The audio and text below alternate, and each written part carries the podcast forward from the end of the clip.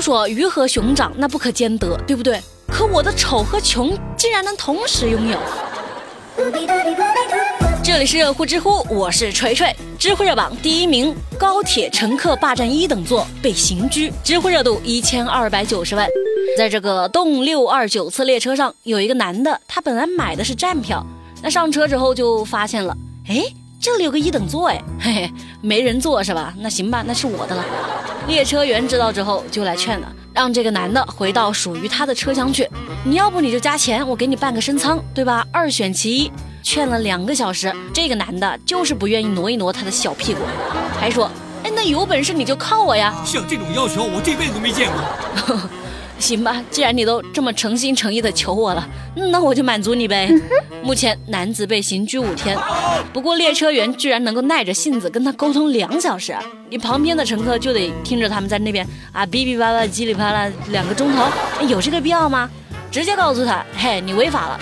就行了嘛，不听就直接报警啊！你耽误这一大圈子干啥？哎呀，我粗鲁了。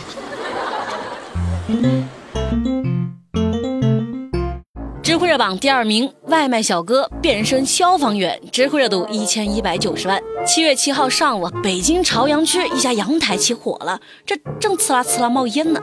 当时正好有一个叫做张小璐的外卖员小哥路过，他就立刻放下外卖，爬上了那个防盗网上去扑救。路人都点赞说呢，哎呀，外卖平台出人才了。张小璐他自己说，我周围都是老年人，我也没多想，我就赶紧爬上去了。哦，哎呦，哎呦，不行，我得赶紧走了，这送餐我都超时了。这年头你没点胆量还真不行。这告诉我们一个啥道理呢？如果有一天你的外卖来的晚了，先别抱怨，外卖小哥可能正在拯救世界呢。知乎热榜第三名，倒卖球鞋月入十万嘞！知乎热度一千零九十万。这几年球鞋市场那是异常火爆呀。像我有个前男友，他就喜欢买鞋，各种 AJ 那是踩在脚底下。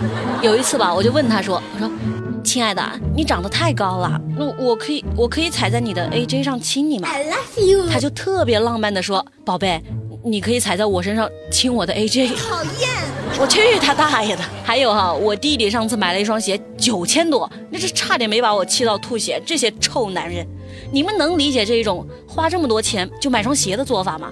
还是说是我太穷了？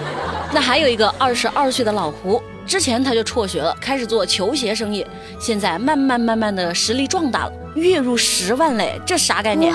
十万。可以吃好多火锅嘞！不过哈，大家也别觉得这一行就好做。有一个叫六六的女孩子，她就徘徊在了亏钱的边缘。嗯，哎，有人就说了，我从十六岁出来打工，从开始的一万、三万、五万、十万、三十万，到现在的一百万。其实吧，我也并不想表达什么，我也不知道我为什么会欠那么多钱。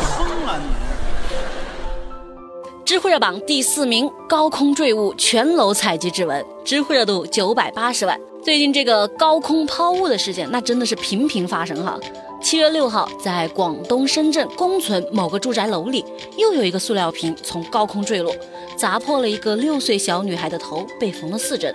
因为从监控里也看不出瓶子到底是从哪儿掉下来的，警方呢就去采录整栋楼的住户的指纹，一个个找，就不信这个邪。嗯，只是好辛苦警察叔叔了。那河南郑州也发生了一件高空坠物的事情呀，他们又是怎么处理的呢？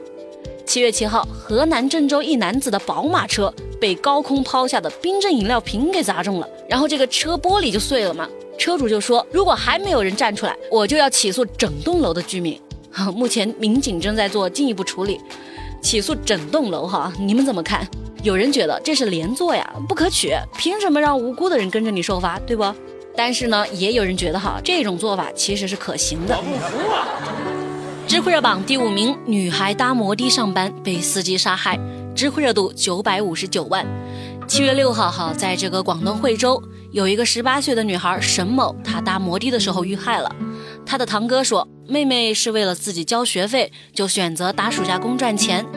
当天呢，就是坐摩的去上的班，曾经还发过微信求救，说要报警。哎，这么懂事的一个小姑娘，怎么就碰上了一个这样的恶人呢？像摩的行业，这个门槛太低了，花几千块钱买个电瓶车就行，甚至二手的那更便宜。没有主管部门，又没有行业规范，是吧？那完全靠从业者自律啊，鱼龙混杂的。所以我觉得吧，姑娘们还是不要为了省钱去做这个摩的，尤其是在大晚上哈，毕竟那小心驶得万年船嘛，对不？知乎热榜第六名，熊孩子偷开自家车一路乱撞啊！知乎热度九百万。最近重庆的陈某报警了，说：“哎呀，警察，我停在路边的那个面包车被撞了呀，但是不知道是谁撞的呀，他逃哪儿去了呀？而且还不止我的车嘞，附近好几辆都被撞了。关键最生气的是，哎，被撞的这么多，为啥就我的车坏的最严重呢？”民警后来调取现场监控之后，发现这肇事司机竟然就是报警人陈某那十五岁的儿子。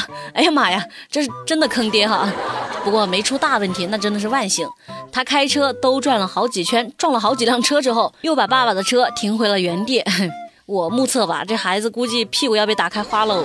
哎，你们有奖竞猜一下哈，这次是男子单打还是男女混合双打？有网友还神还原了孩子内心的 OS，他说：“爸，同学都说五菱宏光是秋名山上的车神，我试了试，哎，你别说，还真的是嘞。他还是个孩子。”知乎热榜第七名，儿子帮被拐多年的妈妈寻亲，知乎热度八百七十万。早在这个一九九三年，哈，少女麻秀英就被人贩子从广西拐卖到了广东。那时候她字也不认识几个呀，很多次就托人帮她写信寄到广西去，但是又不知道自己家的准确地址，所以这么多年寄出的那些信啊都没有音讯。后来麻秀英生下了一个男孩，这现在孩子不也长大了吗？那前些日子麻秀英的儿子就发帖想给自己的妈妈找亲人。那本锤就想问了哈，这个买麻秀英的买家是不是也有罪呀？能不能通过这个买家把人贩子给揪出来？最后在警察同志和志愿者的帮助下，马秀英终于和亲人重逢。每次看到这一类型的新闻呢，我都觉得亲情的力量真的是无比伟大哈。知乎趣答是有趣的趣。提问：公司的优点是什么？凉快呀，那公司的缺点是啥嘞？缺点就是这里是公司啊。那《水浒传》里不是有个潘金莲吗？他不有一天对武松说：“你若有心吃我这半盏残酒，如何？”那武松如何让潘金莲知难而退，而又不至于闹得太僵呢？嫂嫂，我刚吃了头孢，疯了你